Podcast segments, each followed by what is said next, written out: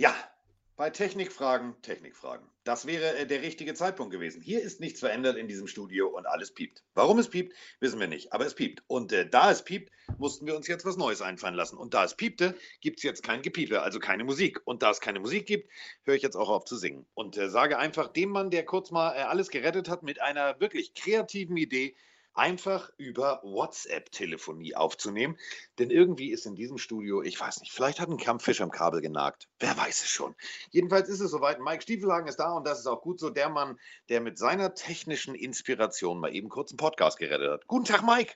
Ja, ich muss dafür auch Danke in den Twitch-Chat sagen, weil die Leute waren ja kreativ und fleißig am Helfen. Wir haben jetzt, glaube ich, über eine halbe Stunde, fast eine Stunde sogar, versucht, das ja. zu fixen. Also es gibt irgendein Technikproblem, wir wollten ja aufnehmen, es hat dauernd so einen lauten Piepton gegeben und bevor jetzt keine Folge entsteht, haben wir uns überlegt, ähm, nehmen wir zum ersten Mal nach über 400 Folgen, das gab es auch noch nicht, einfach ja. mal eine Folge über WhatsApp auf. Also falls jetzt Carsten ein bisschen hallend klingt, ähm, bitten wir das zu verzeihen. Das ist jetzt quasi übers, übers Telefon.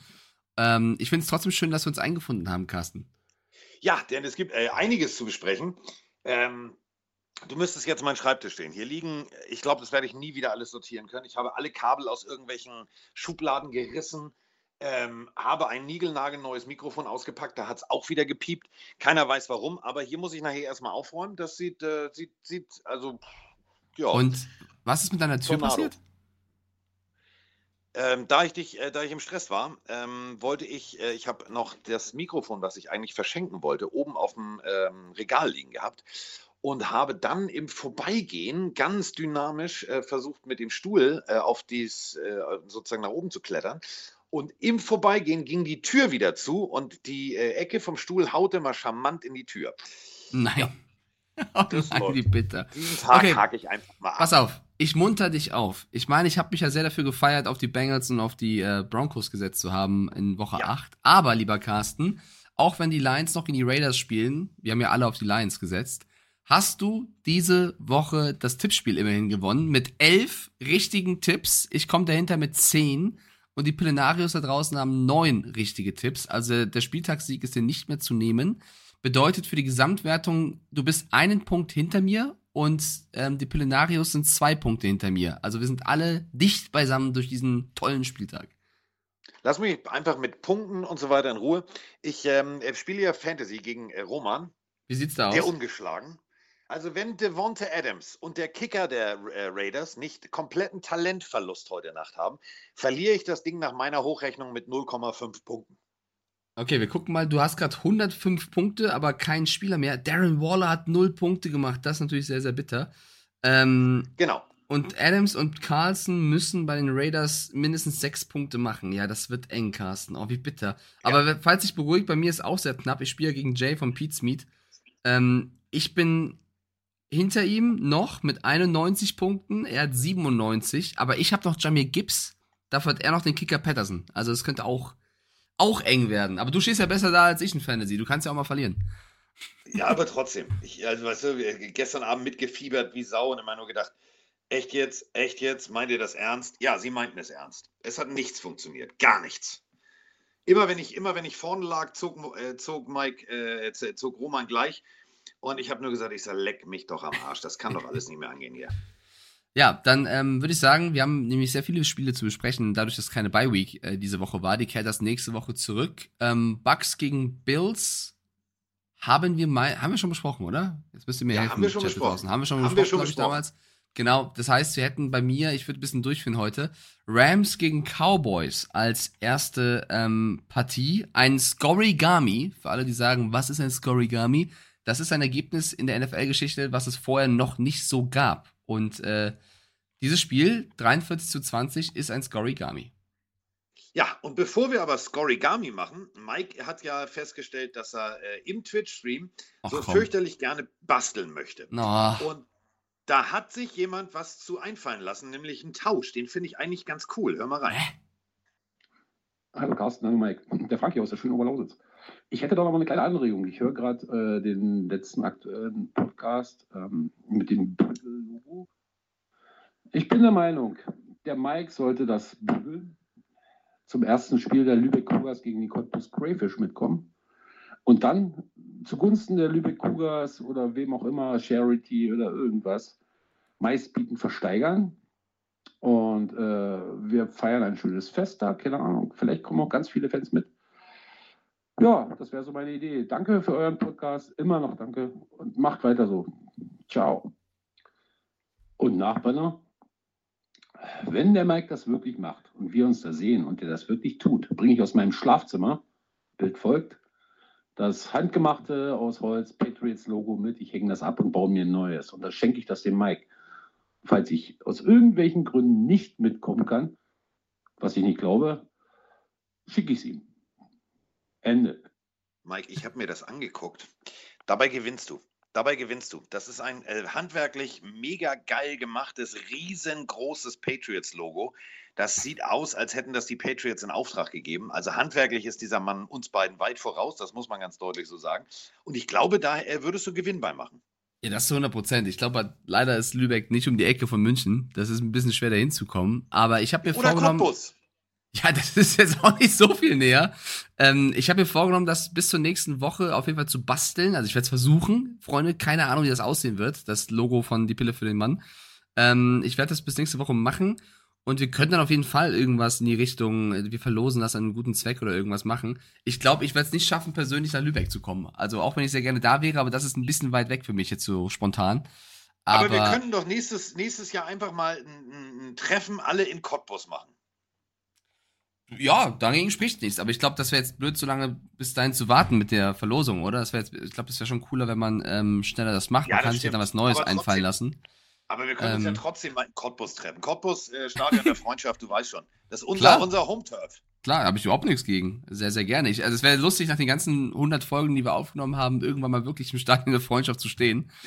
ähm, dagegen habe ich rein gar nichts. Wenn man das plant und äh, reisetechnisch alles hinbekommt, ähm, kann man das gerne machen. Also erstmal sehr lieb die ganzen Ideen. Ne? Dankeschön dafür. Und äh, das Holzlogo ist bestimmt cool. Also vielen lieben Dank. So, äh, dann haben wir noch was. Ähm, hat jetzt nichts äh, mit äh, Zack, aber ähm, einer unserer Stammhörer äh, lässt mal ganz kurz Liebe für den Football-Nachwuchs da. Moin, ihr beiden, Gostrak hier. Ja, ich weiß, ich bin immer für meine Rants auch bekannt, aber ich möchte mal sagen, äh, Liebe muss man auch verteilen und jetzt wird Zeit, Liebe zu verteilen, und zwar für meine U16, für einen Black Van Wesseling, die nicht nur Meister geworden sind in der Spielgemeinschaft, nein, sondern auch noch Perfect Season gestern äh, ja, fertig gebracht haben. 8 und 0, was eine Leistung, Jungs.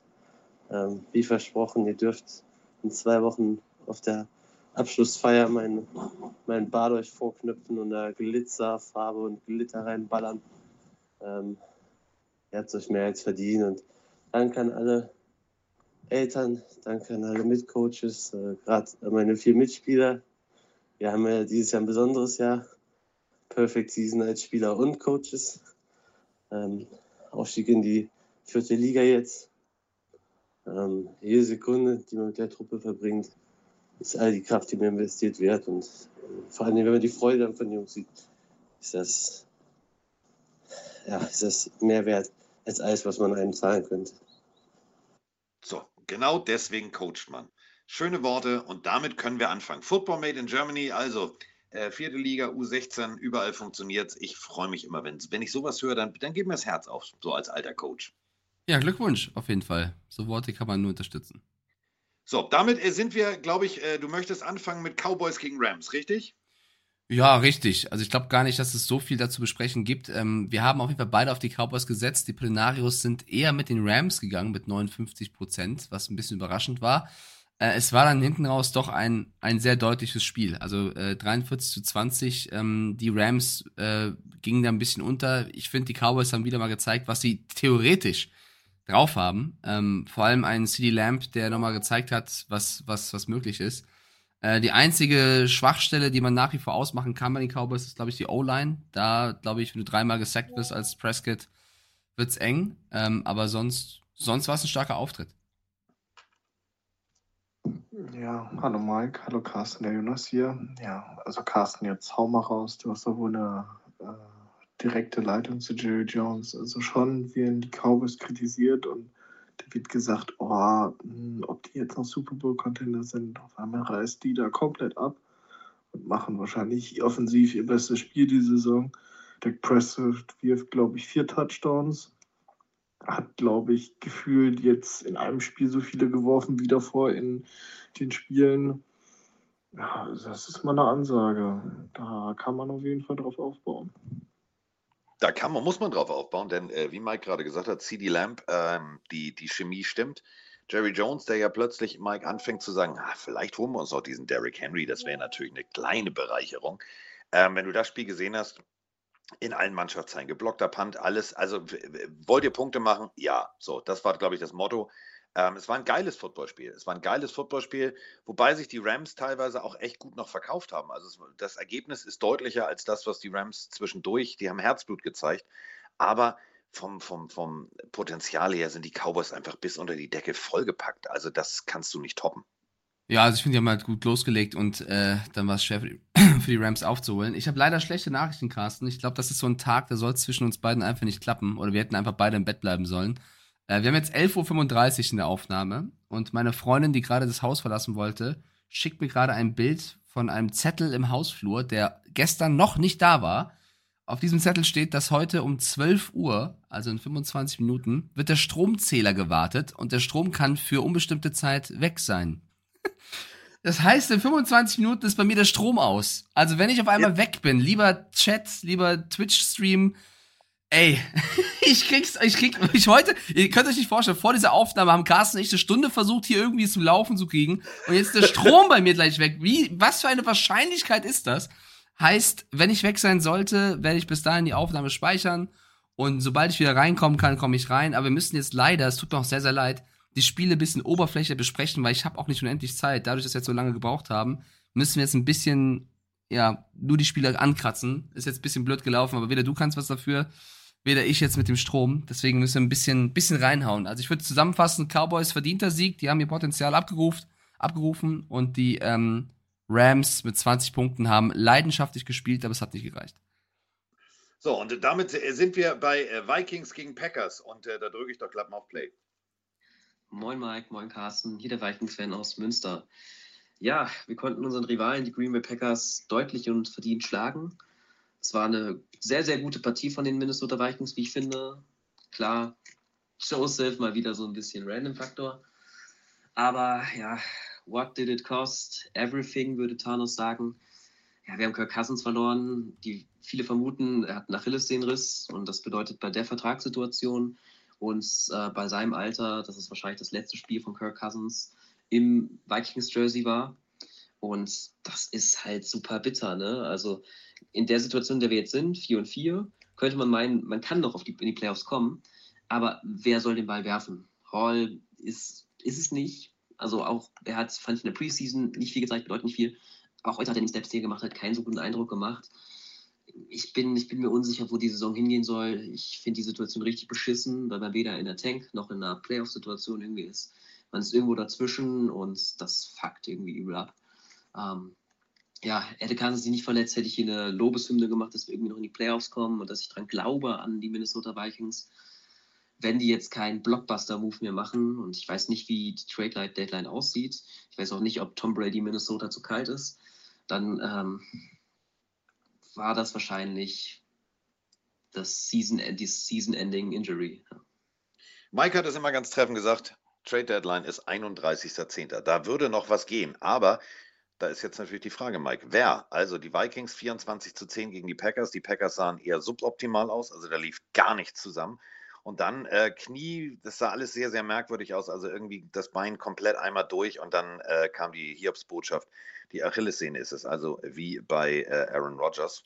Schlag ins Kontor, oder? Wenn du plötzlich wieder 4-4 stehst. Ja, zu 100 Prozent. Das ist die schlimmste Nachricht, die Minnesota erreichen konnte. Für mich der große Hoffnungsträger bei den Vikings. Ähm, er hatte viel kassieren müssen. Ich finde, er hat seit ein, zwei Saisons wirklich eine eine Top-Leistung gezeigt und auch ohne Justin Jefferson hat er dieses Team zu diesem Sieg geführt ähm, gegen wirklich sehr, sehr, sehr schlechte Packers. Ich habe auf die getippt.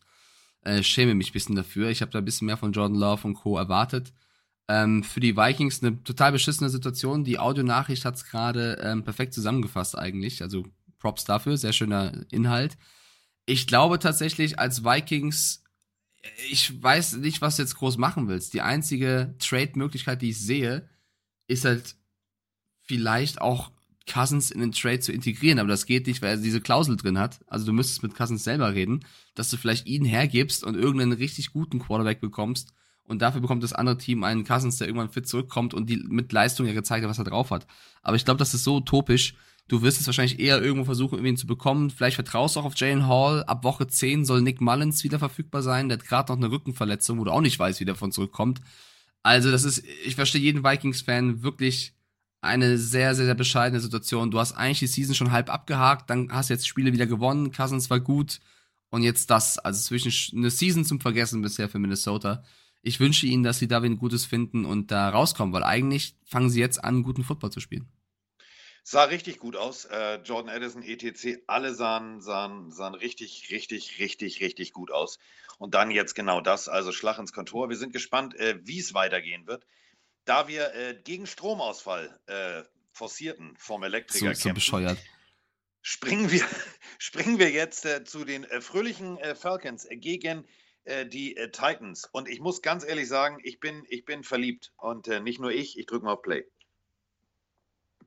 Jo, einen wunderschönen guten Morgen. Ähm, mein Hauptaugenmerk lag auf Will Levis. Ich wollte mir sein Debüt angucken. Er wurde dann doch irgendwie erstmal King Henry, ne, aber jetzt haben wir dezent verkackt. Kann ja mal passieren, ist ja kein Quarterback. Will Levis, äh, starker Arm, genauso wie im College. Ich habe ihn geliebt. Äh, ich liebe den Arm immer noch. Also, der ist echt, das ist ein Raketenwerfer à la Justin Herbert. Äh, Pocket Fighten war super die Reads, ich weiß gar nicht, wo ich anfangen soll und wo ich aufhören soll. Äh, der Typ macht Spaß und ich hoffe, der bleibt gesund und ersetzt jetzt endlich Ryan Tannehill. Ja, liebe Grüße aus Gelsenkirchen. Ja, zwei äh, Wechsel standen an. Ähm, nach der Halbzeit konnte Mike garantiert ohne Hände den Tisch hochheben, denn äh, Taylor Heinecke kam für Desmond Ritter 28 zu 23 gewinnen die Titans äh, gegen die Falcons. Und die Titans mit äh, Will Levis haben es am Ende nochmal spannend gemacht. Da haben sie nochmal kurz zwei, drei kleine Fehler eingebaut. Aber das musst du erstmal hinbringen. In deinem ersten Spiel ähm, voller Fokus auf dich und dann so abzuliefern. Also Will Levis hat mir gefallen. Ja, fangen wir erst mit Will Levis an. Das ist natürlich eine, eine brutale Leistung. So eroberst du die Herzen der, der Franchise. Ähm, so zu liefern, 130er Quarterback-Rating, vier, äh, vier Touchdown-Pässe geworfen. Mit DeAndre Hopkins hat es sofort geklickt. Mein Fantasy-Team freut sich, deswegen bin ich überhaupt noch im Spiel. Ähm, und Hopkins hat selber nach dem Spiel gesagt, ich habe doch nicht so viel trainiert mit dem Typen. Also echt krass, dass wir so funktioniert haben. Das ist natürlich schön. Man muss natürlich hoffen, dass jetzt kein One-Hit-Wonder war, aber es gibt den Titans natürlich Hoffnung. Und auch wenn das von NFL-Memes kommt, vielleicht rufen die Vikings ja auch in Tennessee an und wollen mit Ryan Tannehill reden. Kann ja auch sein. Ähm, Finde ich äh, eine schöne Nummer in, in Tennessee, in, in Nashville, dass Levis jetzt da endlich mal sein, sein Spotlight bekommt. Und auf der anderen Seite Atlanta, Arthur Smith. Also ich hab kein Mitleid. Wenn du erst jetzt Go-Tiki reinbringst, der ein 100er Rating hinballert, dir 14 Punkte im letzten Quarter beschert, dann weiß ich auch nicht. Also wenn du das siehst, dann fragst du dich ja wirklich, was wäre, wenn Heineke ein, zwei Wochen schon vorher drin gewesen wäre, dann würden die Falcons nicht 4-4 stehen, sondern hätten einen positiven Rekord. Ähm, ja, Ritter ist nur deswegen rausgegangen aufgrund einer Concussion. Ja, wurde fünfmal gesackt, also der hatte auch einen schweren Tag. Ähm, aber er wurde dann geklärt, hätte also zurückkommen können. Aber ist ja die Frage, entweder sie haben ihn rausgelassen, um auf Sicherheit zu gehen, oder weil sie Heineke mal sehen wollten. Und das, was ich gesehen habe, war ein besserer Quarterback. Aber das ist das, was ich seit Wochen predige. Ähm, ich glaube, die Falcons haben hier auch äh, gegen starken Levels und starke Titans verloren, hätten das Ding aber wuppen können, wenn sie besser ausgerichtet gewesen wären. Und das war eben der Punkt. Ausrichtung war da irgendwie nicht da. Also teilweise habe ich mich gefragt, okay, also du stehst vor der eigenen Endzone ähm, Diggi, kurzer Pass, du hast, du hast bekanntermaßen so einen Kyle Pitts, du hast große, große Titans und dann versuchst du da wieder irgendwie Hösendösel, Lauf über rechts oder über links, wenn du merkst, dass deine O-Line einfach selbst mit dem Pulling Guard da nicht mitkommt. Äh, war abstrus. Titans haben es am Ende dann doch nochmal spannend gemacht, deswegen nur 28, 23, aber sukzessive sieben Punkte in jedem Viertel, so gewinnt man Footballspiele. Und ich bin äh, wie du, ich meine, du hast ja sogar bei der College-Sendung äh, Mayonnaise in deinen Kaffee getan. Yep. Also wir waren ja damals schon Vorreiter des Will Levis Fanclubs, aber jetzt, äh, jetzt können wir den Hype-Train schon mal mit, mit, mit Kohle befeuern, die alte Dampflok. Ja, ich finde ihn sympathisch. Ich würde trotzdem noch sagen, Junge, jetzt muss erstmal weiterliefern, weil der hatte auch schon nicht so gute äh, Situationen ja. bei den Titans. Das muss jetzt weiter so bleiben, aber es freut mich für ihn in erster Linie erstmal sehr. So, und äh, damit sind wir bei der nächsten Partie. Saints gegen Colts. Und da waren wir beide uns uneinig, auf wen wollen wir tippen. Gehen wir mit Gardner Minshew, gehen wir hier, gehen wir da, wo gehen wir hin? Und dann haben wir festgestellt, okay, komm, ähm, so, also das wird ein enges Footballspiel. Äh, eng war es tatsächlich nur noch hinten raus, aber ähm, wenn wir jetzt das äh, Abspielgerät, mit dem ihr uns hört, wieder auf den Kopf drehen, dann sind wir wieder bei unserem Saints-Fan in Australien. So, jetzt aber. Moin Carsten, moin Mike, Leo aus Australien hier. Äh, ja, meine Saints gewinnen souverän, wie ich sagen würde, gegen die Colts. Das war in allen Mannschaftsteilen sehr gut, sowohl von der Offense als auch von der Defense. Super Spiel von Rashid äh, und Taysom Hill. Ähm, auch von Kamara wieder, wobei ich mir vielleicht von Olave ein bisschen mehr erhofft hätte. Aber trotzdem stehst du jetzt nur mit einem 4-4-Rekord da. Du hast an sich alles, was es braucht, um in die Playoffs zu kommen, gerade in der Division. Ich frage mich jetzt, woran liegt das? Also, weil die Mannschaft ist super aufgestellt, du bist im Roster sehr gut dabei. Also, ich verstehe es nicht. Würde mich mal gerne eure Meinung interessieren. Euch noch einen schönen Tag.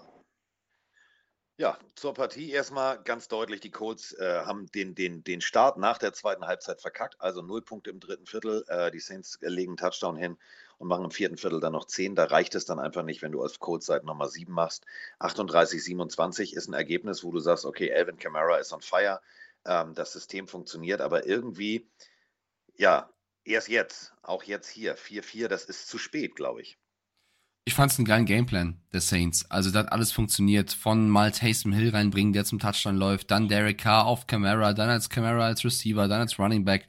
Ähm, das war schon brutal stark, wie die Saints da die Colts Defense, die man ja nicht unterschätzen darf, filetiert hat. Also ich meine, es waren, glaube ich, äh, 511 Yards, die sie offensmäßig äh, hingezaubert haben. Also wirklich sehr, sehr stark. Ähm, das Einzige, was man vielleicht kritisieren kann, ist die Run-Defense. Aber insgesamt war es ein typischer Gardner Minshew, der mal gut ist, mal schlecht ist. Das war ein schlechterer Tag. Die Saints hatten einen perfekten Gameplan und gewinnen hochverdient gegen die Colts. Und ich glaube, dass dann Shane Steichen auch aufgrund des Gameplans mal bei Jim Irsay vorsprechen muss, weil das war für mich auch ein Coach-Win für die Saints. Definitiv. 310 Yards, zwei Touchdown, 19 äh, Bälle von 27 angebracht. Also Derek Carr, das hat richtig gut funktioniert. Das ist eben genau das, was wir vor der Saison besprochen haben äh, wo wir gesagt haben, ja, da kommt, da kommt ein Gruden um die Ecke und setzt sich mit seinem ehemaligen Quarterback mit K hin und sie arbeiten an den Stärken und wollen äh, das passende Playbook erstellen. Hier hat das Playbook wirklich perfekt funktioniert. Also atemberaubender, deutlicher Sieg äh, für die Saints. Für die Colts wäre mehr drin gewesen, wenn man konsequenter seine Stärken, nämlich den Lauf, äh, bedient hätte. Hat man nicht, somit äh, Niederlage. Die Colts jetzt 3-5. Damit kommen wir jetzt äh, zur nächsten Partie. Dolphins 31, Patriots 17 oder wie ich sagen würde, richtig gute Patriots, die ähm, sich gut verkauft haben, gerieten, gerieten irgendwann unter die Räder eines Tyreek Hills. So muss man das eigentlich, so muss man das eigentlich beschreiben. Ja, ich habe ja schon vorab wenig Hoffnung in diesem Spiel gehabt und äh, das war eigentlich auch von Anfang an der Fall. Äh, ich finde trotzdem, dass die Pets sich ähm, gut geschlagen haben gegen wirklich herausragende Dolphins. Äh, Mac Jones auch, würde ich jetzt gar nicht zu sehr kritisieren ähm, hat einen vernünftigen Job gemacht. Äh, du musst natürlich ein bisschen gucken, dass du deine Turnover-Rate in den Griff bekommst, aber du hast gegen die Dolphins gespielt. Was mich viel mehr stört und vielleicht könnt ihr gerne als Mimimi mi, mi, abstempeln, aber ich finde auch, dass die Patriots dieses Jahr wieder brutales Verletzungspech haben. Also Gonzales ja. und Judon hast du eh schon verloren. Ähm, dann hatten Keon White letzte Woche schon einen auf den Deckel bekommen. Jetzt Kendrick Bourne, der Einzige, der gefühlt Bälle fangen konnte, mit einer Knieverletzung raus. Devonta Parker musste raus. Javon Bentley musste raus. Also, du stehst 2-6 und irgendwie deine 5, 6 größten Keyplayer neben den Quarterbacks sind alle verletzt. Ähm, das hilft nicht. Aber um was Positives zu sagen, ein Spieler, den ich von Anfang an mochte, seitdem er von LSU dahingegangen ist, Kyle Duggar macht als Safety Spaß. Das ist ein Safety, den ich ähm, cool finde. Man kann den Dolphins oder dir, Carsten, nur gratulieren. Das war ein äh, ungefährdeter und starker Sieg und ich bin gespannt, was die nächsten Wochen bei den, bei den Dolphins noch geht. Da nur eine kleine nicht Angst, aber es war das erste Spiel, wo Raheem Mostert auch ein bisschen, er hat zwar einen Touchdown gemacht, aber nicht die gleiche Produktionsrate wie sonst hatte. Ich glaube, man freut sich, wenn Achan wieder zurückkommt. Definitiv. Ähm, du freust dich auch, weil du hast ihn noch ja, im Fantasy-Team. Man muss eine Sache ganz deutlich sagen, ähm, Gameplan äh, der Dolphins hat funktioniert ja, du hast es gesagt, Mossad ist viel, viel weniger äh, produktiv gewesen als in den Wochen zuvor, aber musst du auch nicht, wenn du, wenn du Hill, Waddle, etc. hast, das funktioniert schon. Man muss jetzt eine Sache sagen, ich lobe die Dolphins jetzt schon mal vorab, denn im Gegensatz zu den Chiefs, die erst zu Ende der Woche sich auf den Weg nach Frankfurt machen, ist heute Reisetag bei den Dolphins. Äh, der Head Coach hat gesagt, nee, nee, nee, wir haben gesehen, wie das passiert, wenn die Bills zum Beispiel nach London spät anreisen. Wir reisen früh an, dann machen wir mal einen Teamabend zusammen, so wie früher, so aller Ted Lasso, wir gucken mal einen Film oder irgendwas und essen ein bisschen Popcorn Und dann trainieren wir die ganze Woche in Frankfurt. Finde ich eine richtig geile Herangehensweise, weil äh, diesen Reisestress kriegst du nur so aus dem Körper. Ja, zu 100 Prozent. Ich habe nur ein bisschen Angst, weil die Dolphins haben auch ein paar äh, Verletzungsprobleme in der O-Line. Fünf verletzte oder angeschlagene O-Liner. Ja. Das könnte auch ein Faktor gegen die Chiefs werden. Aber ansonsten, das ich freue mich auf die Dolphins in Frankfurt. Könnte, könnte, könnte, aber sind wir mal gespannt. Also äh, bei den Chiefs weißt du eh nicht, was du kriegst, sprechen wir gleich noch drüber. Jetzt sprechen wir erstmal über das vielleicht beschissenste Footballspiel in der Geschichte meiner aktuellen Football-Gucker-Karriere. Uff, uff. lustigerweise, Mike, wenn ich hier jetzt drauf drücke, ähm, dafür sind da ganz viele Menschen hingeflogen. Die Armen. Hallo Carsten, hallo Mike. Hier sind die Desi und der Freddy aus dem wunderschönen Saarland. Wir melden uns mal kurz auf dem MetLife Stadium, wo heute das Derby stattfindet. Jets Giants. Wir sind voller Vorfreude, obwohl man vor der Saison mehr erwartet hat von den beiden Teams. Wir freuen uns auf das Spiel jetzt und ähm, wollten euch noch sagen, richtig geiler Podcast. Macht bitte weiter so, noch viele Jahre und auf bald. Ciao. Hallo zusammen. Ja, live aus dem Mad Life. Das war der Toilet Bowl, würde ich mal sagen. Thibodeau, mega geiles Spiel, super Typ. Aber ohne Offense gewinnst du kein Spiel. Und das, obwohl der Mafia King aus Jersey immerhin einen Touchdown erlaufen hat. Wenigstens das habe ich sehen können. Trotz allem kein geiles Spiel trotzdem ein Mega-Erlebnis mit allem und ich kann jedem nur empfehlen, einmal in den USA selber dabei zu sein. Ich wünsche euch jetzt alles Gute und somit zurück in die angeschlossenen Funkhäuser. Ach, und trotz allem Gratulation an die Gangrene Germany. Aber ihr müsst auch euch eingestehen, beide Teams waren scheiße heute. Es ist leider so. Ja, besser kann man es nicht funktionieren, äh, formulieren. Da hat nichts funktioniert. Offensivtechnisch, wenn du dir die Werte anguckst, ähm, verstehe ich nicht. Also ich, ich habe dieses Footballspiel nicht verstanden. Vielleicht kann Mike mir das erklären. Äh, nee, katastrophal. Also der Gameplan in der Offensive der Jets war, äh, Nathaniel, Nathaniel Hackett kocht, aber Wasser kocht, weiß niemand. Also es war zwei von 15 Third Downs gemacht, ein Fumble von Zach Wilson in der ersten, im ersten Quarter. Das war offensivtechnisch wirklich äh, grausig, was die Jets gespielt haben. Und sie wissen, glaube ich, selber nicht, wie sie das Spiel gewinnen konnten. Also in, in der Overtime gab es eine Win Probability, also die, eine Siegwahrscheinlichkeit von 98 Prozent für die Giants und die Jets gewinnen. Und das beschreibt die Season der Giants, glaube ich, sehr, sehr gut. Und das liegt nicht nur daran, dass Tommy DeVito spielen musste und nicht mit Tyrod Taylor, der verletzt raus musste. Graham Garneau, glaube ich, mit einem ja, der struggelt. Normalerweise steht dieser Name für, für Qualität und für soliden, für, für solide Kicken, aber der hat in den letzten Wochen ähm, mehrfach Kicks versemmelt und in diesem Spiel allein zwei. Und wenn du mit 13-10 verlierst, dann muss man auch über den Kicker reden. Ich hoffe nicht, dass er entlassen wird. Ich bin groß, also ich bin großer Hater, was, was äh, Kicker-Entlassung angeht nach einem schlechten Spiel. Aber wenn er die wochenlang jetzt Kicks versemmelt, dann muss man über ihn reden. Und ähm, ich bin gespannt, wie Brian Dable das angehen wird, weil ich glaube, die Giants hätten dieses Spiel sonst gewonnen. Unabhängig davon, wie gut die Kicker sind, war das einfach grausig auf beiden Seiten, was offensivtechnisch geboten wurde. Moin Carsten, moin Mike, moin der Rest der Welt zusammen. Ihr kennt mich, ich bin normalerweise der große Pöbelpeter, der gerne mal einen Spruch da lässt, wenn irgendwo was nicht geklappt hat.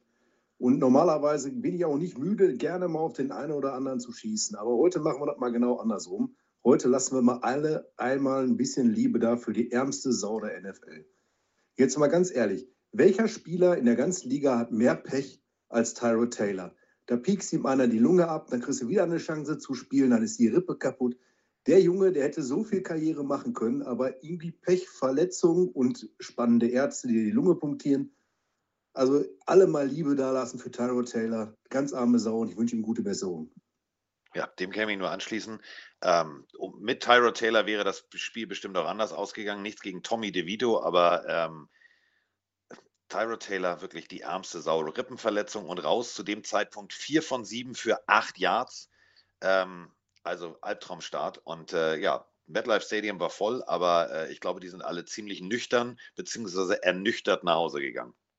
Captain Bratwurst schreibt es gerade nochmal treffend rein. Das sind genau die Situationen, die ich meinte. Äh, es gab zweimal die Situation, dass die Jets 3 und 1 stehen und du weißt, dass du beim Third Down heute nicht gut bist. Du bist 2 von 15 gegangen und bei 3 und 1 called Nathaniel Hackett zweimal Empty Backfield. Also verzichtest auf deine Running Backs, sind ja nur Hall und Cook und lässt zweimal bei Dritter und Eins nicht laufen und verkackst es dann. Oh Wunder. Also das ist dann so ein bisschen, ich weiß nicht. Ich weiß nicht, was er gekocht hat, aber es hat mir nicht geschmeckt. Definitiv nicht. Äh, auf der einen Seite Greg Wilson, sieben Receptions für 100 Yards. Auf der anderen Seite Derek Waller ist der Receiving Leader seines Teams. Das möchte ich bitte nochmal betonen. Der Receiving Leader seines Teams mit einer Reception für vier Yards. oh Mann, ist das traurig, ey.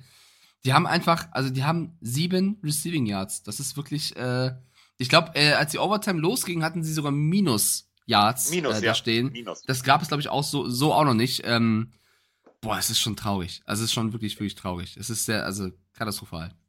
Und vor allem, als es, äh, weißt du noch, als du gesagt hattest, mit, äh, ich glaube, das könnte ein Unentschieden werden. Und wir Ja. lange, lange in, in Cover Free rauf runter diskutiert haben, dass das von der Defense-lastige Spiel wird. Da stand es 10-10. Ich habe gedacht, Alter, wenn, wenn das Ding jetzt tatsächlich in die Overtime und keiner trifft, weil, ne, du hast es gerade gesagt, Graham Gano auch jetzt nicht die Zuverlässigkeit äh, auf zwei Beinen ist, da habe ich nur gedacht, wenn das Ding unentschieden geht, Mike feiert, äh, Mike springt komplett durchs Glockenbachviertel. Der lädt alle ein, die er auf der Straße trifft. Aber ähm, tatsächlich ein Kick am Ende, Greg Sörlein, zack, bzz, drei Punkte, 13-10 und damit stehen die äh, Jets, warum, wieso, weshalb auch immer, 4-3. Muss man auch erstmal hinkriegen. Ja, mein Mann des Tages auch Saquon Barkley, der drei Bälle gefangen hat für null Yards. Das ist auch Effort. Okay, lass uns Ja. zum nächsten Spiel. Das ist auch Effort. Ich zitiere den berühmten Football-Philosophen Mike Stiefelhagen. Die Konstanz muss einfach auch in der Konstanz liegen. Diesen Satz. den, den, Ey, das- ich würde mir, den- ich würd mir den am liebsten tätowieren. Der ist so geil. Konstanz muss in der Konstanz liegen. Konstanz äh, ist auch bei den Pittsburgh Steelers angesagt, nämlich äh, Matt Canada. Äh, die Jacksonville Jaguars gewinnen äh, 20 zu 10. Da drücke ich doch Klappen auf Play. Duval. Liebe Plenarios, da ist der Sieg für Jacksonville in Pittsburgh. Wir können uns freuen, auch wenn es kein schöner Sieg war, ähm, zumindest was die Offense angeht, hat unsere, wie Pickens sie doch so schön genannt hat, Hope Defense genug gehoped und ähm, die Offense der Steelers komplett einfrieren lassen. Ja, a win is a win. Ja, a win is a win. Und wenn du vorher als Steelers-Spieler noch kurze Provokationen Richtung, Richtung Gegner raus dann sag ich, ja, Defense, mal gucken, ob die mit Hoffnung gewinnen können. ja, dann wird's hässlich. Äh, war jetzt auch kein schönes Spiel. Matt Canada, herzlichen Glückwunsch. Drei Punkte im zweiten Viertel waren die ersten Punkte. Das Ganze nochmal, ich äh, betone, ne, mit Kenny Pickett, mit, also dein Line-Up liest sich ja richtig gut, aber die PS kriegen die Jungs äh, in Pittsburgh leider offensivtechnisch überhaupt nicht auf dem Rasen. Ja, ich fand auf den beiden Seiten war das Laufspiel jetzt nicht so geil, vor allem auf Seiten der Steelers. Wenn Najee Harris pro Carry 1,9 Yards macht, dann kann irgendwas nicht stimmen. Ähm, nee, war kein gutes Footballspiel. Trubisky irgendwann reingekommen. Äh, ich habe auf die Steelers gesetzt, ich bereue es und ich habe da auch echt kein Mitleid mehr. Es tut mir leid. Ich mag die Pittsburgh Steelers sehr gerne, ich mag Mike Tomlin sehr gerne. Aber wenn du diesen OC mitschleppst und Spiele dieser Art verlierst, dann, ey, dann habe ich auch kein Mitleid mehr. Muss man natürlich so ganz deutlich Nein. sagen. Denn äh, wenn dein äh, Rushing Leader Mr. Warren ist mit fünf Carries bei 19 Yards, Diggi, was war nochmal die Philosophie der Pittsburgh Steelers Smash Mouth Football? Ja, funktioniert nicht so wirklich. Äh, Jacksonville steht damit 6-2, also die haben äh, Fokus, wir wollen Playoffs, wir wollen Playoffs. Ähm, und auf der anderen Seite bei den Steelers sollte man sich und müsste man sich jetzt langsam aber sicher wirklich mal Gedanken machen. Ja, man steht 4-3, es ist alles gut.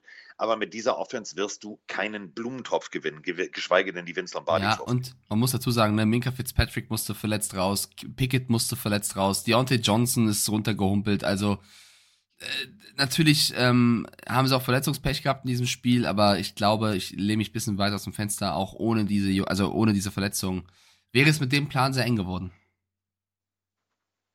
So, und damit sind wir beim äh, nächsten Spiel. Äh, die Houston Texans gegen die äh, Carolina Panthers. Mike sagt Houston, ich sag äh, Panthers und im Endeffekt, ja, knappes Ding. Eigentlich hätten beide gewinnen müssen, aber äh, die Panthers machen mit einem Field Goal den ersten Sieg äh, der Saison fix.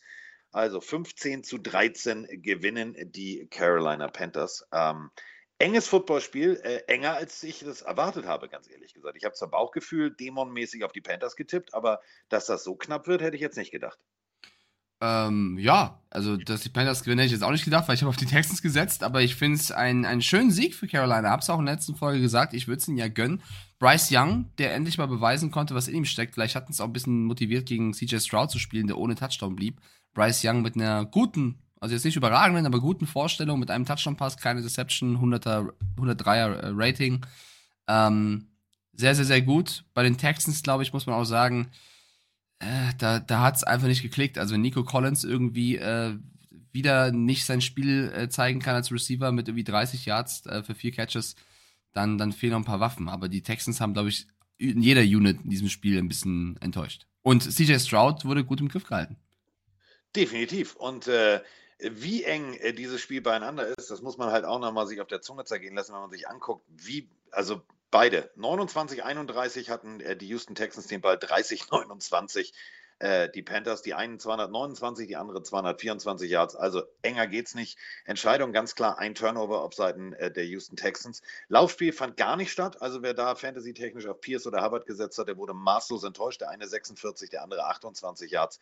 Das ist für, für, für einen Gameplan wo du äh, tatsächlich mal schnell scoren willst, einfach zu wenig. Wenn du den Lauf nicht etablierst, dann weiß jeder, alles klar, wird ein Passspiel, ne? Wird ein Passspiel. Ja, so passiert es auch. Ähm, damit sind wir äh, jetzt äh, beim äh, Spiel Eagles gegen Commanders und ich begreife vieles. Wirklich. Also ich, ich begreife nicht, warum es hier heute ge ge gepiept und gedrückt hat und gemacht hat und getan hat.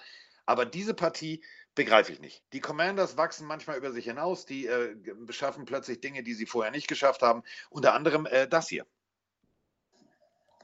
Kaum sage ich es, schon passiert. Washington stoppt den Tuschbusch. Okay, war ein blöder Fumble mit äh, von Hertz, aber zack, nächster Ansatz an der Ein-Yard und schon ist der Fake-Tuschbusch da. Die Andre Swift, yeah, baby. Ja, großartiges Playcalling. Also alle denken, okay, zweiter Versuch Tuschbusch und dann geht es über außen. Äh, damit hat, glaube ich, bei den Commanders keiner gerechnet. Und das war dann natürlich auch der Sargnagel, denn das Ding gewinnen die Eagles tatsächlich 38 zu 31. Ein engeres Footballspiel, als ich jemals erwartet hätte. Es war ein geiles Footballspiel. Also wirklich Props an beide Mannschaften. Die Commanders haben mehr als nur mitgehalten. Es sah zeitweise echt danach aus, dass Sam Howells Truppe was reißen könnte. Ich finde, wir müssen einen äh, weiteren Namen in die MVP-Diskussion mit reinnehmen, mit AJ Brown. Also was der Woche für Woche liefert, wieder 130 Yards, zwei Touchdowns. Ja.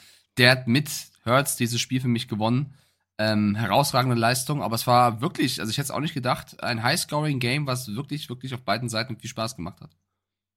Definitiv. Und ähm, wir haben gesehen, äh, seien wir auch mal ganz ehrlich, ähm, wozu die Washington Commanders in der Lage sind, wenn sie alle gesund sind und wenn sie äh, auf langer Sicht auf diesem Kader, auf diesem Coaching-Staff, äh, speziell was den Offensivkoordinator, was Bianemi angeht, wenn du da weiter in die Zukunft gehst, denn das musst du auch gegen die Eagles erstmal bringen. Die kamen da mit der vollen Kapelle und ja, im vierten Viertel haben sie 21 Punkte gemacht, aber wenn man sich das wirklich mal anguckt, bis zum Ende des dritten Viertels war das Ding ganz schön eng. Also da haben die, äh, die, die, Eagles wirklich äh, kämpfen müssen.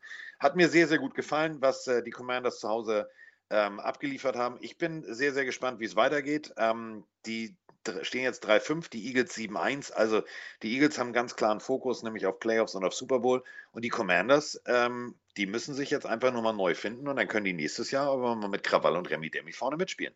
Ja, die Eagles halt zwei Fumbles in der Red Zone. Das ist, glaube ich, eine Baustelle, die man angehen muss. Da, darfst yes. du, da willst du den Ball auf keinen Fall verlieren.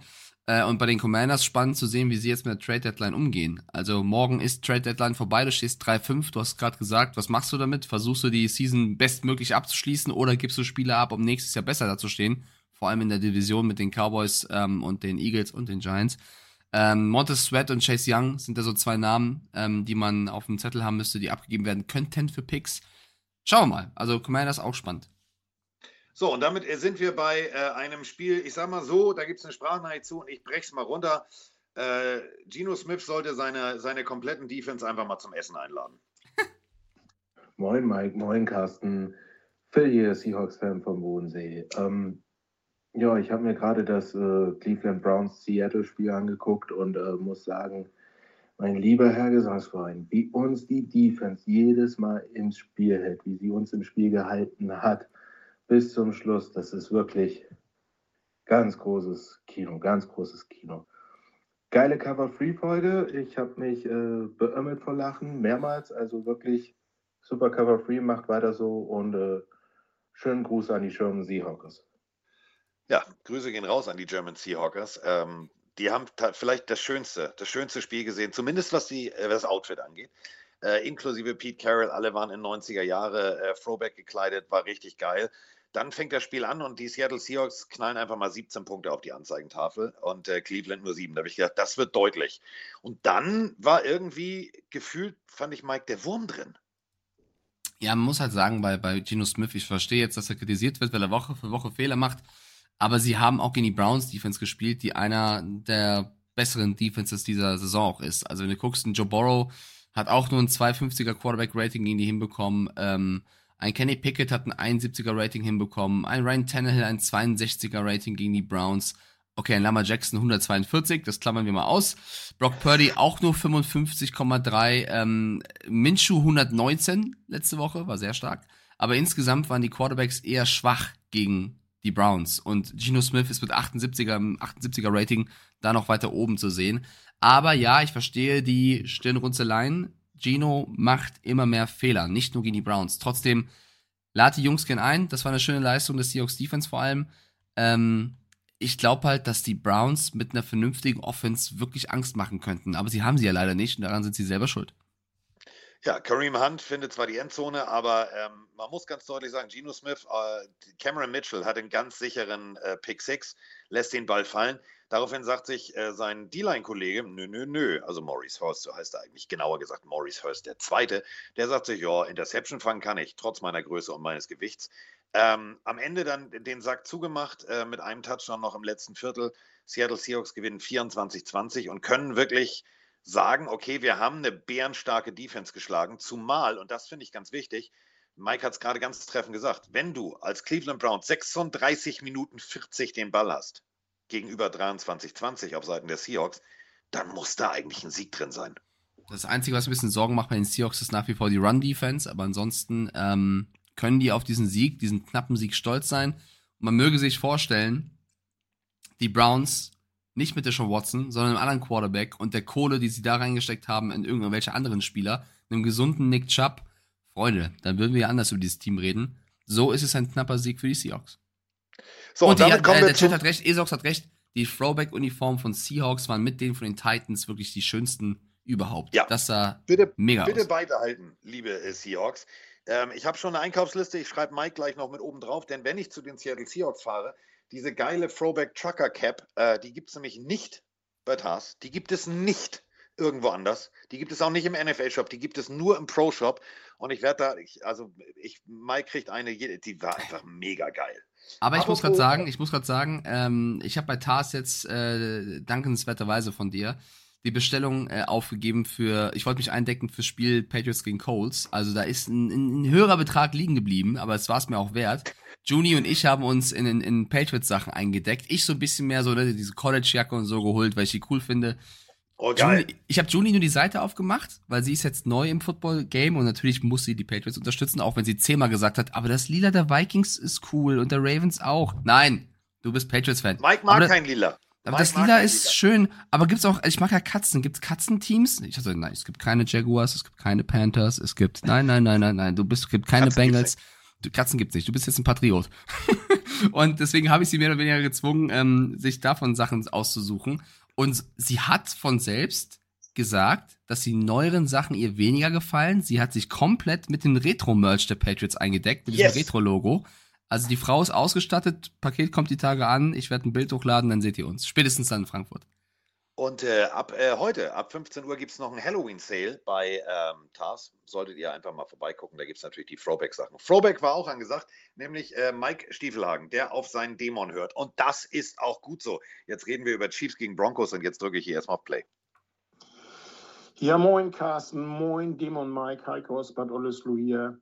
Ja, auch in der Niederlage muss man mal Flagge zeigen und irgendwann geht ja jede Serie mal vorbei. Glückwunsch an die Broncos, haben sie wirklich gut gemacht. Äh, bestes Saisonspiel wahrscheinlich äh, bei den Chiefs. Die Flutschfingergänge ist zurück. Es war ja katastrophal heute. Und irgendwo habe ich das Gefühl, dass sich so gerade Leute wie MVS und Sky Moore nicht entwickeln. Wird man richtig neidisch, wenn man so AJ Brown und auch Chase sich anschaut. Frage nun an euch werden die Chiefs doch noch aktiv, auch wenn der Cap Space kaum was hergibt? Moin, Frieder aus Hannover hier. Ja, für meine Broncos lief es ja mal ganz gut, war? Bei den Chiefs liefen nur die Nase. Ähm, seitdem Frank Clark und Wendy Gregory wechseln, läuft die Defense. Die Running Backs waren heute richtig on fire. Ja, konnte man sich auf jeden Fall mal wieder geil angucken. Schönen Start in die Woche, Jungs. Letzter Sieg der Broncos gegen die Chiefs. Da war Peyton Manning noch Quarterback. So lang ist die ganze Nummer her. Äh, und jetzt fährt Russell Wilson äh, mit drei Touchdowns, die er geworfen hat, einen Sieg zu Hause gegen die Chiefs ein. Und äh, zum Feiern im Stadion spielten die Chiefs ja, die traurige Seele, gingen aus dem Stadion und durften dann auf dem Weg in den Lockerroom nochmal Best of Taylor Swift hören. Denn der Stadion-DJ der Broncos hat einfach gesagt, Diggi, dann spielen wir mal Taylor Swift. Ich fand's lustig. Das war überragend. Das war echt ein schöner, schöner Side-Diss. Ja, was haben wir alles? Die äh, Kommentare auf sämtlichen Medien in Deutschland und Amerika gelesen. Sean Payton hätte keine Ahnung und das Projekt sei gescheitert und oh mein Gott, du Russell Wilson ist washed. Und dann schlagen die Denver Broncos zum ersten Mal seit 16 Spielen. Mahomes hat noch nie gegen die verloren. Einfach mal die Chiefs 24 zu 9. Mein Dämon hat gejuckt. Ich hatte wirklich keine Ahnung, warum sie dieses Spiel gewinnen sollten. Ich habe einfach nur auf meinen Dämon gehört und es ist eingetreten. Ähm, ich habe das Spiel nebenbei geguckt, weil ich mit äh, Jay von Pete's Meet gestern bei Twitch ein NFL Rack gemacht habe und wir haben Bengals gegen Niners ausführlich komplett jede Sekunde geguckt und nebenbei lief die Red Zone, aber ich habe immer wieder nach oben geluschert, weil ich fand, das war methodisch, sagt man das im Deutschen, ja, oder? Methodisch ja. einfach ein klasse Plan der Broncos, diese Chiefs in der Offense zu stoppen, genau die Fehler, äh, die, die Schwächen rausgesucht und attackiert das war ein schöner Plan von Sean Payton und Co. Äh, Sean Payton und Co. Die Defense auch ohne die großen Namen Clark und Gregory funktioniert. Ähm, Cornerback Shaquan McMillan will ich da gerne nennen, der eine Interception gefangen hat. Mahomes, der auch wirklich einen schlechten Tag hatte. Also war wirklich einer der schlechtesten Mahomes-Spiele, die ich gesehen habe. Natürlich fehlt ihm auch die Unterstützung und das wird es auch gegen die Dolphins nächste Woche so sein. Oder für den großen, tiefen Run. Er braucht Hilfe. Und ich glaube, die Chiefs müssen vor der Trade Deadline zuschlagen. Er braucht den einen Receiver neben Kelsey, den er anspielen kann. Ansonsten wird's wild in solchen Spielen, wenn die Defense einen guten Job macht. Ähm, Russell Wilson, natürlich drei Touchdown-Pässe, 190er Rating. Ja, die Fumbles waren sehr dumm und sehr unnötig, aber insgesamt auch Russell Wilson ähm, hat eine bessere Touchdown-Interception-Ratio als Patrick Mahomes in diesem Jahr. Er hat, glaube ich, ein oder zwei Touchdown-Pässe mehr und vier Interceptions weniger das merkt man gar nicht, weil die ganzen Medien immer auf Russell Wilson draufhauen und wir uns davon unsere Meinung bilden. Schaut euch die Stats mal bitte an. Russell Wilson hat eine bessere Ratio als Patrick Mahomes. Let that sink in. Und deswegen ein bisschen mehr drüber nachdenken, bevor man immer nur hatet und hatet und hatet und hatet. Ähm, ich finde, die Broncos machen das sehr cool, dass sie jetzt auf einmal den Turnaround schaffen. Ich gönn's ihnen auch. Und finde es schön, dass dieses blinde Gehate mal einen abbekommt, weil das geht mir echt auf den Sack. Entschuldigung. Laut Rappaport war Mahomes krank, das hat man gesehen, sollte das stimmen. Äh, ja, er wirkte also tatsächlich ein bisschen, ein bisschen schniefig. Ähm, wir haben es gerade gehört, äh, bei den Chiefs lief tatsächlich nur die Nase. Da lief gar nichts rund. Äh, ein äh, Field nur im ersten Viertel, dann äh, sechs Punkte im zweiten Viertel. Das ist auch zu wenig ähm, für eine wirklich anspruchsvolle Defense. George äh, Kalafdis möchte ich mal äh, ganz deutlich hervorheben. Äh, Strip Sack und so weiter und so fort. Also die Defense äh, der Chiefs hat da alles versucht, aber offensivtechnisch hat er gar nichts zusammengeklickt. Und ich mache mir jetzt ehrlich gesagt um das Deutschlandspiel ein bisschen Sorgen. Wir haben ja unsere Gewinner gefunden für unser äh, Electronic Arts äh, Gewinnspiel. Ähm, die Chiefs kommen erst zum Ende der Woche. Ich hoffe, dass äh, Patrick Mahomes sich auskuriert, dass er wirklich hier Vic Vaporub oben, unten, heiße Dusche, Wadenwickel, äh, Fencheltee, alles reinkippt. Denn ähm, wenn der diese Leistung mit Jetlag bringt, dann wird es eine ganz hässliche Nummer in Frankfurt. Ja, ich glaube, die Chiefs darf man nie bei sowas abschreiben. Also sie werden schon Spektakel liefern. Guter Punkt hier noch von Freddy. Ähm, wie wichtig war Eric Bianemi wirklich? Auch das etwas, was man diskutieren kann. Ähm, ja. ja. bei den Chiefs nächste Woche, wenn sie gegen die Dolphins verlieren, wird es mit dem Platz 1 in der AFC auf jeden Fall knapp. Also das wird schon ein ja. erstes kleines Endspiel. Stehen jetzt 6-2, 3-1 on the road, äh, aber, und ich zitiere Mike Stiefelhagen als alten Football, äh, Fußball, Football, Fußball, Football-Philosophen, der Pokal hat seine eigenen Gesetze. Das gilt natürlich auch fürs Frankfurt-Spiel, denn Frankfurt ist eigentlich London. Klingt jetzt komisch, äh, aber ist tatsächlich genau dasselbe. So, jetzt äh, kommen wir zu äh, Battle of the Birds. Ravens gegen Cardinals. Ich hatte das Gefühl, es wird ein sehr, sehr, sehr, sehr deutlicher Sieg der Ravens. Aber die Cardinals haben sich gesagt, im vierten Viertel, da können wir doch nochmal gegenhalten. Wir machen es nochmal ein bisschen spannender als geplant. 31 zu 24 gewinnen die Ravens. Ähm, ungefährdet natürlich äh, im vierten Viertel. Wir alle kennen es, Mike sagt es auch immer, es ist Garbage Time. Aber äh, Gus, Gus Edwards, äh, guten Tag erstmal. Also der ist gekommen, um zu bleiben, glaube ich, jetzt endlich. Ja, drei Touchdowns erlaufen, der Mann. Also sehr, sehr wichtig. Genau das hat den Ravens gefehlt. Ein guter, guter, guter Running Back. Ähm, nee, es war ein ungefährdeter Sieg. Also es waren wirklich Garbage Yards am Ende für die Cardinals. Die Ravens haben es fast unnötig noch ein bisschen spannend gemacht. Man muss fast sagen, und das, da nehme ich mich wieder rein, Baltimore ist wirklich so überzeugend. Ähm, die müssen in jedes Power Ranking gerade in die Top 3. Und das ist wirklich etwas, was nicht viele vor der Season gedacht hätten, dass es gleich so klickt. Eine Sache, die mir ein bisschen missfallen hat, und das wird Carsten, wie ich ihn kenne, wahrscheinlich gefallen, Odell Beckham Jr. wurde viermal getargetet, hat keinen Ball gefangen. Das Team spielt trotzdem gut und meine Güte, setz dich hin, Hals Maul, freu dich auf nächste Woche Danke. und ähm, feier mit deinem Team. Stattdessen hast du gesehen, wie OBJ an der Seitenlinie den Helm wegwirft, ausrastet, er will mehr Bälle. Und das ist einfach kein Teamplayer. Und er müsste es besser wissen. Und da kannst du auch nicht, er ist nicht, er ist, er ist nicht mehr in dem Alter, wo du sagen kannst, ähm, ja, er lernt noch draus. Deswegen tut's mir sehr leid. Daraus schreibt gerade rein, dass Carsten etwas leiser ist als ich. Daraus, das liegt daran, dass Carsten heute mit dem Telefon aufnimmt, mit dem Handy. Da kann Carsten nichts für. Nur kurze Info Nee, wir sind, äh, wir sind technisch, wir sind technisch sozusagen zu einer Notlösung gezwungen, aber bis jetzt finde ich, die Notlösung funktioniert großartig. Ja. Und äh, wenn Mike das nachher fertig macht, kann er ja rein theoretisch den Pitch einfach ein Stück nach oben schieben. Das ist ja nun mal kein Thema. Aber jetzt, justament in diesem Moment, bin ich etwas leise. So, ähm, kommen wir zu dem Spiel, was du gestern äh, komplett als React geguckt hast, die Bengals gegen die 49ers. Ich habe vorher eine Kolumne geschrieben bei der Bild und habe gesagt, das könnte der Siegesplan der Bengals sein. Haben viele, viele geschrieben, ja, nee, Alter, Digga, das sind die 49ers.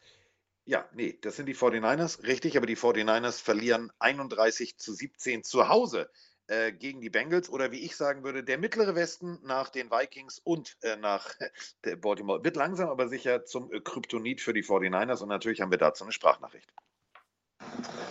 Moin Carsten, moin Mike. Hier mal wieder der Nico aus der Schönpfalz. Äh, ja, ich sitze momentan komplett ratlos vor der Glotze äh, jeden Sonntag und rätsel, was die 49ers da gerade treiben. Also, was ist nach diesem Dallas-Spiel passiert? Ähm, Höhenflug, keine Ahnung. Äh, wurden wir über Nacht entschlüsselt? Ich weiß es nicht. Aber das gestern gegen die Bengals war mal wieder ein Offenbarungseid.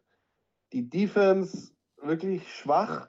Wieder dieselben Eckpfeiler wie sonst immer. Nick Bosa unsichtbar. Äh, die Passverteidigung, naja, wie immer eigentlich. Und offensiv, sage ich inzwischen.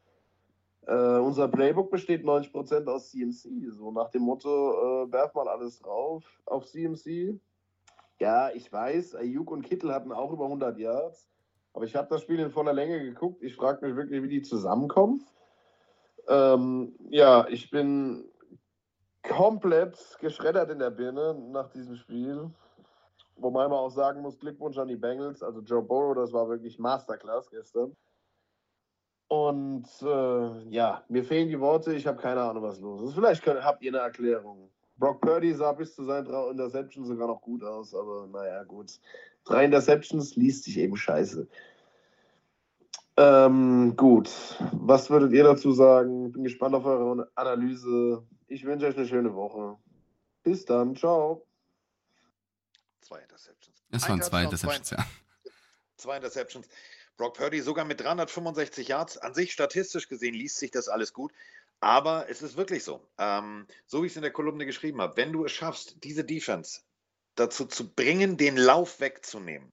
Und das ist der Punkt. Wenn Brock Purdy mit sechs Läufen und 57 Yards der Leading Rusher der 49ers ist, dann hast du sie an den Klöten. Und wenn du sie an den Klöten hast, dann kannst du halt auch mal zudrücken. Absolut. Äh, Ich muss erstmal sagen, für mich war nicht äh, McCaffrey der Einzige im Gameplan. Also Kittel und Ayuk hatten wirklich super wichtige Plays Ja. im Spiel auch. Ich habe es auch komplett gesehen. Ähm, das würde ich äh, verneinen. Also es war nicht nur der, der Gameplan der Niners auf, auf McCaffrey zu gehen. Ähm, ja, du hast die Kolumne geschrieben, du hast zwar auf die Niners getippt, ich habe ja wirklich auf die Bengals getippt, weil ich sagte, ich vertraue denen jetzt einfach mal, dass sie den nächsten Schritt machen und aus der Bye Week gesund kommen und genau so war das. Also die Bengals voll im Saft. Joe Burrow, glaube ich, können wir jetzt einen Haken, Haken hintermachen. Der wirkt wieder rund. Also ich habe wirklich sehr darauf geachtet. Ähm, der hat Läufe rausgeballert, wo ich dachte, wow, da kommt äh, viel, viel Tempo mit. Also Joe Burrow wirkt wieder gesund und schon ein 134er Rating. Und du fragst dich halt, wie hätten die Bengals gespielt, wenn Joe Burrow von Anfang an gesund gewesen wäre. Und alles in allem auch die Defense. Es war ein starkes Spiel der Bengals. Die haben mir sehr gefallen. Sie haben sehr viele ähm, gute Plays gecallt. Sie haben sogar noch Fehler gemacht. McPherson mit dem Field Goal, was verkackt wurde, äh, was ein Two-Score-Game am Anfang schon äh, beschert hätte. Dann ähm, Irv Smith, der mit der schwächste Spieler auf dem Platz war, also auf der Tight End-Position. Gibt's Fragezeichen bei den Bengals. Wenn Irv Smith den Ball da nicht verliert, dann ähm, den Turnover kassiert, dann wird's noch deutlicher. Also die Bengals haben hoch, hoch, hoch verdient gewonnen.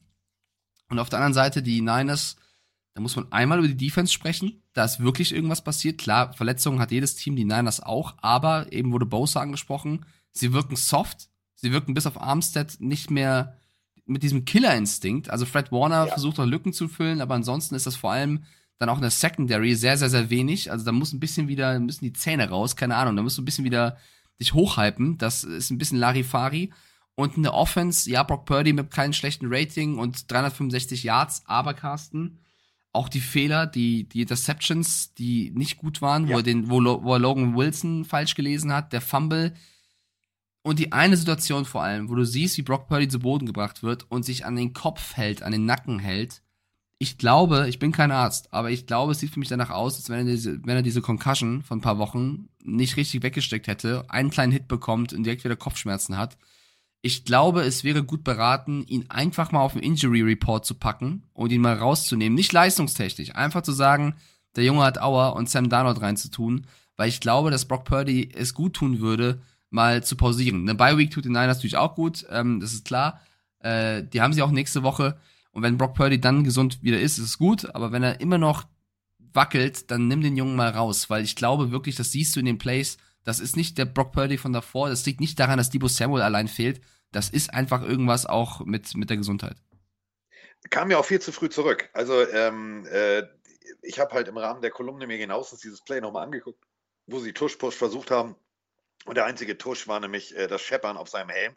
Da sind drei Leute direkt auf seinen Helm geknallt und zwar aus voller Wucht und zwar nicht mit ihrem eigenen Helm, sondern mit dem Shoulderpad ähm, das war wirklich, das war wirr. So, und davon so früh wieder geklärt zu werden, habe ich nicht so ganz verstanden. Ist halt in der NFL manchmal so, dass einer schneller geklärt wird, als, als alle das erwarten. Ähm, tat dem Ganzen nicht gut. Trotzdem 365 Yards, ja, aber da waren individuelle Fehler dabei, genau wie du sagst. Und dann diese Szene, da habe ich gedacht, so, uiuiuiui, der Junge ist noch nicht fit. Ähm, abwarten. Jetzt gibt es, wie du sagst, gerade Pause. Das äh, spielt natürlich dann den 49ers in die Karten. Wir haben es gesehen, was eine Woche Pause anrichten kann. Im positiven Sinne, Joe Burrow tatsächlich fitter als fit. Ähm, die sind wieder da. Jetzt stehen sie 4-3. Also Fokus auf die Playoffs ist da ganz klar gelegt. Und äh, zu Recht, schöner Sieg für ähm, Mike Stiefelhagen und die Bengals, das muss man sagen. Ähm, haben sich um Längen besser verkauft, viel, viel besser verkauft. Ähm, und damit sind wir schon äh, beim äh, fast letzten Spiel, also dem vorletzten Spiel. Eins ist ja noch heute Nacht. Ähm, wir haben ähm, ein Spiel gesehen zwischen den Chargers und den Bears. Und ich bin lange wach geblieben und ich habe mir gedacht, ich gucke es mir an, ich gucke es mir an, ich guck, nee, ich gucke es mir nicht an. Und äh, wir haben tatsächlich äh, Max, der äh, Max, der ist äh, in LA bei den Chargers. Moin Carsten, moin Mike, Außenreporter Max meldet sich nach dem Besuch im SoFi Stadium. Ja, das Spiel. Die Chargers fahren ungefährdet einen Sieg ein gegen ersatzgeschwächte Bears. Und äh, ab Mitte des dritten Viertels schrien die Fans der Chicago Bears, äh, die gefühlt 80 Prozent des SoFi Stadiums ausmachten, Fire Matt Canada. Meine Frage, wie, sehr, wie heiß ist der Hot Seat? Ich denke, Matt Canada sitzt auf dem Hot Seat. Ähm, ist die Frage, ob man ihm noch die ganze Saison geben wird. Ich denke ja. Und ähm, ja, viel Spaß bei der Aufnahme. Grüße vom Außenreporter Max aus Los Angeles. Ja, beide heißen Matt mit Vornamen, beide bringen ähnlich gute Offensivleistung zustande, deswegen äh, kann da Sigmund Freud schon mal ans Werk gegangen sein. Er meint natürlich äh, Matt Eberfluss. Äh, der ist auch wirklich langsam überflüssig. Also das Ding offensivtechnisch der Bears habe ich nicht verstanden, Mike. Nee, aber man muss auch sagen, natürlich, das Tyson Bagent da äh, gegen die Chargers, das ist natürlich nicht so einfach. Ähm, es war, glaube ich, im Endeffekt echt ein verdienter Chargers-Sieg. Ähm, Eckler wieder mit einer starken Leistung, auch wenn er nur 1,9 Yards Average im Rushing hat, war dann als Receiver gut auf dem Board. Ähm, ich würde es aus Chargers Perspektive aber auch nicht zu hoch feiern lassen, weil äh, sie nur die angeschlagenen Bears geschlagen ja. haben es war jetzt auch wirklich schade für alle, die Bock hatten auf ein spätes Footballspiel in der Nacht, weil es war von Anfang an sehr deutlich. Also nicht so, nicht so gut gewählter Spot im, im Spielplan. Ähm, ja, ich glaube, viel mehr kannst du gar nicht sagen. Chargers stehen jetzt 3-4, die Bears 2-6. deutlicher verdienter Sieg. 13 Punkte nur für die Bears, zwei Interceptions für äh, die äh, Chargers Defense. Ähm, trotzdem, man muss sagen, Justin Herbert, äh, wenn es funktioniert und wenn er, wenn er sich, ich sage mal, wie in so einen Rausch spielt, wenn alles funktioniert, dann, dann, dann läuft es auch gut. 298 Yards, drei Touchdowns, 31 von 40 Bällen angebracht. Austin Eckler natürlich ein dankbares Ziel mit sieben Receptions für 94 Yards. Und äh, ja, Mr. Bargent oder Bagent oder wie auch immer, also der Sohn des, äh, des äh, Armdrücken-Weltmeisters. Äh, 25 von 37, 232 Yards, aber eben diese beiden Interceptions. Die hättest du nicht werfen dürfen. Aber du hast es gerade gesagt, äh, verletzungsbedingt, äh, ersatzgeschwächt. Also für die Bears war da auch gar nicht mehr drin. Das muss man halt ganz realistisch so sagen. Und äh, dementsprechend stehen die Chargers jetzt 3-4 und rennen äh, ja, also jetzt kommen die Broncos noch von hinten. Das wird, die Division wird langsam äh, wieder spannend, obwohl ich das eigentlich nicht erwartet hätte. Yes, jetzt haben wir noch ein Spiel in der Nacht. Wir haben beide auf die, oder wir haben alle auf die Lions gesetzt gegen die Raiders. Ähm, ich glaube auch, dass, ich hoffe auf ein gutes Spiel von Jamie Gibbs. Das äh, bleibt so stehen, unser Tipp. Wir müssen aber auch noch ähm, das Donnerstag-Spiel tippen in Woche ja. 9. Ah, wir sind schon in Woche 9, Carsten. Es geht einfach das so. Rast, ne? Die Zeit rast. Ah, ja. Ähm, wir haben die Tennessee Titans mit Will Levis im Momentum gegen die Pittsburgh Steelers, wo es ja aktuell nicht so gut aussieht mit den ganzen Verletzungen und mit Canada. Ähm, was tippen wir? Schwer, ne? In Mayonnaise I trust. Du gehst äh, mit Titans? Ich gehe jetzt mit der Mayonnaise, Diggi. Ich gehe jetzt mit der Mayonnaise.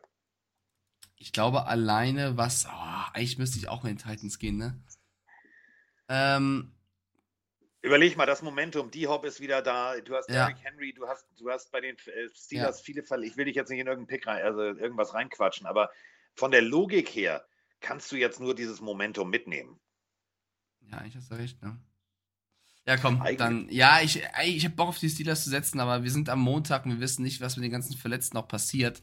Das ist mir zu risikobehaftet. Ähm, der Chat sagt auch Tennessee, auch relativ deutlich. Ich glaube, die haben auch Bock auf Will Levis. 81% dürften es am Ende jetzt sein, außer jemand stimmt noch ab. 82%. 82% sagen Titans, damit haben wir den Pick auch durch. So, und äh, wir haben noch eine Sprachnachricht äh, zum, ähm, ja, äh, ein Bier mit Mike und ein Bier mit Carsten. Einen wunderschönen guten Tag, meine lieben Filmdreher. Eine kurze Frage meinerseits. Ich wollte mich mal informieren, ob jemand von euch kommende Woche in Frankfurt ist und ob gegebenenfalls ein Treffen der Plenarios am Samstagabend äh, möglich wäre oder ansteht. Ganz liebe Grüße und vielleicht sehen wir uns ja in Frankfurt. Euer Badewandtaucher. Ja, der Badewandtaucher. Äh, den will ich persönlich kennenlernen. Ja, wir sind Samstag da. Ähm, Marco, äh, der gute Freund von mir aus Köln, ähm, ist da, äh, Andreas ist da, wir sind äh, mit den äh, Verantwortlichen von äh, EA Sports unterwegs und so weiter und so fort.